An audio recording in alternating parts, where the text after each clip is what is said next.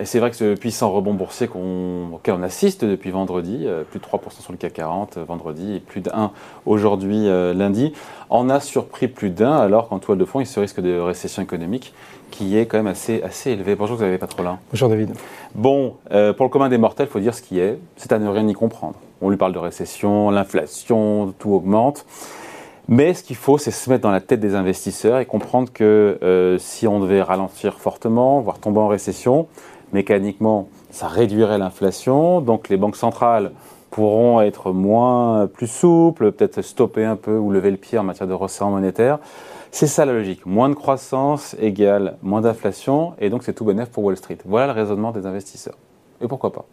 Oui, c'est le fameux bad news is good news, que, hmm. des anglo-saxons, qu'on a toujours dans un marché euh, baissier. Donc au fond, il faut distinguer deux choses. Il faut distinguer ce qui se passe depuis la semaine dernière et donc avec son paroxysme. Personne n'a vu venir ce rebond, franchement, euh, waouh. Bah, il y avait quand même. Enfin, si. C'est violent, c'est violent quand même. Oui, c'est violent, mais euh, ce n'est pas une surprise pour euh, les, les, gens qui connaissent les marchés, et notamment les marchés baissiers. La, variation de, vendredi est importante en variation, mais peu, peu significative en volume. Donc la conclusion, c'est plutôt, euh, on va dire, des, positions spéculatives de vente à découvert qui ont probablement été débouclées dans un phénomène d'accélération. Mais qu'est-ce qui s'est passé Mais il est censé ce raisonnement de se dire finalement moins de croissance égale euh, moins d'inflation et donc euh, c'est bon pour la bourse. Il, est, il, est, il s'entend ce raisonnement ou pas? Oui, il s'entend, il s'entend, bien sûr, bien sûr. Bien sûr, il s'entend. D'ailleurs, on l'a vu sur le mouvement. On a vu. Ce qui est intéressant, c'est de croiser le mouvement sur les marchés actions, sur les, sur les marchés énergétiques et sur les marchés de, de taux. Et on a un mouvement qui est quasi symétrique. Donc, au fond, sur le, pétrole, le pétrole reflue depuis euh, le 9 juin. Sur les marchés, euh, les marchés de taux, c'est plus récent. C'est au fond derrière la, conférence de presse de Jérôme Powell. Euh, donc, qui est, la, semaine dernière, qui a entraîné un mouvement d'aplatissement de, la courbe des taux américaine et beaucoup de courbes de taux occidentales, si j'ose dire. Et donc, en finale, on a euh, ce, retournement sur les, sur, les marchés actions. Mais qu'est-ce qui s'est passé depuis le début de l'année? Depuis le début de l'année, tu as une baisse de globalement d'une vingtaine de pourcents des marchés actions à travers le monde. Et dans le même temps, les consensus ont continué à réviser à la hausse sur 2022 et 2023. Consensus Donc, sur les bénéfices par action. Voilà, sur les agrégats, exactement, j'ai oublié de préciser, sur les agrégats économiques des, sociétés, donc chiffre d'affaires, marge, ce que Donc c'est-à-dire qu'au fond, les marchés actions en valorisation ont baissé de plus que la variation auquel on a assisté. C'est-à-dire que, on va si on résume ça au PE, les, les, price earning ratio, le, cours au bénéfice, a baissé de pas loin de 25 à 26 depuis le début de l'année, alors que les marchés actions avaient baissé. Donc ça veut, ça veut dire qu'il y a une. Bah, tant mieux, ça rend. Oui, eh ben, voilà, tant mieux. Donc c'était une, on a rarement sur les 30 dernières années un tel gap, un tel écart entre, la, entre ce qu'anticipe le marché et le, et, le, consensus. Alors tout le monde attend les publications euh, de, juillet, du, deuxième trimestre, et donc elles sont, elles sont évidemment à risque, mais globalement, si tu mélanges tout ça, tu avais un marché qui avait anticipé beaucoup de choses, au fond une récession bénéficiaire, c'est soit aux États-Unis ou en Europe, des marchés obligataires qui ont commencé à s'aplatir, donc les, les taux n'ont pas, pas, continué leur progression, donc c'était au fond un, un, un, soulagement, des marchés énergétiques, notamment le WTI, mais d'autres, qui ont commencé à refluer. On a aussi des, euh, des, matières premières industrielles, cuivre, nickel, etc., qui ont fait leur plus haut depuis euh, un mois, un mois et demi. Donc, tu avais un environnement qui était propice à, ce rebond. Mais encore une fois, c'est un rebond avec très peu de volume. Donc, ça veut probablement dire qu'en instantané, on a atteint une valorisation excessive, mais ça ne change peut-être pas, ou ça ne change pas le caractère probablement séculaire du marché baissier dans lequel on est rentré depuis le début de cette année ou la fin d'année dernière.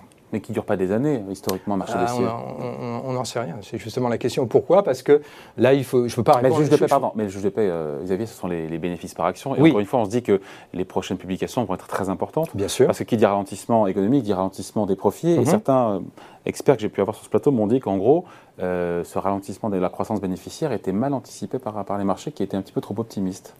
Ouais, moi, j'avoue que j'aurais tendance à partager ce point de vue, mais je me dis quand même, ça fait euh, la crise ukrainienne remonte au 25 février, donc on est euh, au 25 juin passé, donc c'est-à-dire qu'il y a quatre mois. Je vois mal les entreprises, les analystes, rester en état de lévitation et ne pas avoir révisé. Donc ça veut quand même dire que les analystes qui sont en discussion avec les sociétés qu'ils couvrent ont quand même à aujourd'hui des retours qui ne sont pas aussi défavorables.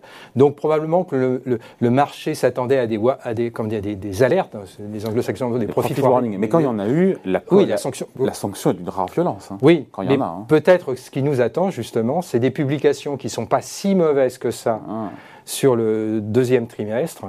Et au fond, le, marché est peut-être au début d'un réajustement, ce qui voudrait dire qu'on a un mouvement, si on doit donner, on doit quantifier, parce que c'est ça qui intéresse nos, auditeurs ou téléspectateurs, c'est est-ce qu'on est au début, on a fait un, un de valorisation et à partir de là, on peut ou latéraliser ou reprendre un train haussier, c'est peu probable. C'est un peu ce qu'on peut avoir par contre à, moyen, à court terme. C'est plutôt des publications qui ne sont pas si mauvaises que ça et qui justifieraient d'un repricing, d'une revalorisation avec une ampleur d'une dizaine de pourcents par rapport au point bas de, jeudi soir dernier. Donc on a fait, si tu veux, en, deux séances, la séance de vendredi et la séance d'aujourd'hui, on n'a pas fait la moitié du, rebond possible, mais on a fait peut-être 30-35% de, de, ce rebond. Donc le driver, ce sera quoi dans les prochains, prochaines semaines ou prochains mois? Ça reste euh, la trajectoire des taux d'intérêt, notamment de la Fed et de la BCE, et ou la microéconomie, avec aussi, encore une fois, des publications de résultats? Voilà, c'est ça. Au fond, le driver, en faisant, en faisant court, hein, c'est l'énergie c'est l'inflation. L'inflation, c'est l'énergie. L'énergie, c'est le conflit, euh, le conflit ukrainien. Donc là, il y a plusieurs. Ça semble s'inscrire dans la durée. Quand même. Ouais, mais on n'est peut-être pas à l'abri et éventuellement peut-être que les Européens euh, fassent.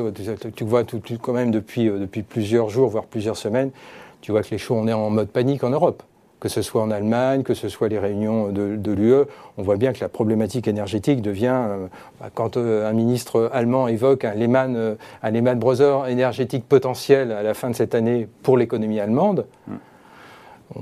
ça, ça, induit d'une certaine façon que peut-être les, Européens vont avoir une stratégie plus diplomatique, si j'ose dire, vis-à-vis de, la Russie, peut-être qu'on pourrait avoir c'est une hypothèse parmi d'autres, euh, je ne suis pas dans le secret des dieux, mais on pourrait avoir, si on avait une solution, un cessez-le-feu, des prémices d'une que l'on ne voit pas à ce stade, mais des prémices d'une solution diplomatique, ben on aurait un reflux plus marqué euh, des, prix énergétiques, notamment du, baril. Et donc là, ça lèverait un espace de liberté aux banques centrales, puisque l'essentiel, en tout cas pour l'Europe, pour les États-Unis, c'est plus mitigé, mais pour l'Europe, l'inflation vient essentiellement des prix énergétiques. Donc là, si on avait une désescalade sur le, sur le baril, euh, ça, ouvrirait, euh, ça ouvrirait des espérances. Donc le marché pourrait euh, et se stabiliser et peut-être reprendre un début de séquence haussière. Donc ça, à mon avis, c'est central. Je ne peux pas répondre à cette question, mais moi j'ai cru voir dans les discussions, dans le, notamment sur ce, risque énergétique en Europe, ça s'amplifie. On a eu une lettre dans le journal du dimanche sur le... de trois grands responsables. d'Engie, d'EDF et de Total Energy. Sur les, risques et sur le, rationnement énergétique qu'il serait souhaitable d'opérer euh, pour cette fin d'année. Donc ça, c'est des signaux quand même très très très puissants. en tout cas, le, on finit là-dessus. Le mhm. sujet du jour, c'était de se dire est-ce qu'il n'y a pas une, espèce d'incohérence entre le fait qu'on nous matraque et qu'on parle de plus en plus de freinage et de récession possible, le marché a beaucoup et d'avoir un rebond boursier. Non. On est toujours dans des marchés baissiers. un jeu, c'est une course poursuite entre l'anticipation et la réalité. Et souvent d'ailleurs, le meilleur moment pour, euh, ça aussi c'est un, truc d'investisseur, le meilleur moment pour investir, c'est quand toutes les choses vont mal, c'est-à-dire au fond quand la, récession devient incontournable, à ce moment-là, c'est une histoire d'horizon hein, d'horizon de temps, le marché joue, les marchés, les horizons vont, vont, se, rallonger et le marché va jouer devant. Donc au moment où la, récession se, se matérialise, c'est souvent, pas toujours, mais c'est souvent le point, de, le point, le, point d'entrée. On n'y est pas encore. Ou le pic d'inflation d'ailleurs, aussi on peut se dire. Il peut y avoir. Alors sur l'inflation, exactement, il pourrait y avoir aussi. Euh, il y a ces pics, hein, ces fameux points, ces points extrêmes. Le marché d'ailleurs est à la recherche de ces points. Tu as raison de le mentionner, de ces deux points extrêmes. Le point extrême de l'inflation, il a été déçu à partir de fin mai, début juin, d'où cette accélération baissière. Donc là, il y a un début d'espérance parce que sur l'indice du Michigan, la composante inflationniste était, qui a été publiée en fin de semaine dernière, était en reflux. Et puis il y a le, cycle, le cycle économique, la croissance réelle. Euh, là, euh, puis les PMI aussi, les PMI en Europe, aux États-Unis, un dizaine directeurs d'achat, encore une fois, qui se rapproche de cette zone dangereuse de la contraction économique. Oui, mais on n'est pas encore. On est à 51 et des patates. Hein, oui, voilà, c'est ça. Et donc, d'où ce jeu d'anticipation, le marché essaye de jouer. Mais le, risque le plus important à court terme me semble être l'inflation, parce que l'inflation domine le comportement des banques centrales, discipline le comportement des banques centrales, et aux États-Unis et en Europe. Si on avait un, si, si, hein, si on avait un reflux sur les matières euh, premières énergétiques, là, ça ouvrirait une, un début d'espérance, puisque ça relâcherait une marge de manœuvre pour les banques centrales qui vont être placées devant une problématique singulière à la fois combattre l'inflation dans un environnement potentiellement récessif. Et ça, c'est compliqué. C'est la pire des choses parce que ça veut dire qu'après, une fois la, elles, auront probablement un potentiel de stimulation qui sera très contraint parce qu'il vient de se passer. Donc on n'aura plus les stimulations aussi euh, stop And go. Voilà, c'est ça. C'est stop and hein, go. Donc, euh, et donc le marché était, un, on a eu ce revirement un peu comme une girouette euh, mm. fin de semaine dernière sur cette, cette espérance. Allez, merci beaucoup. Explication signée Xavier Patrolin, président d'Albatros Capital. Merci. Je salue.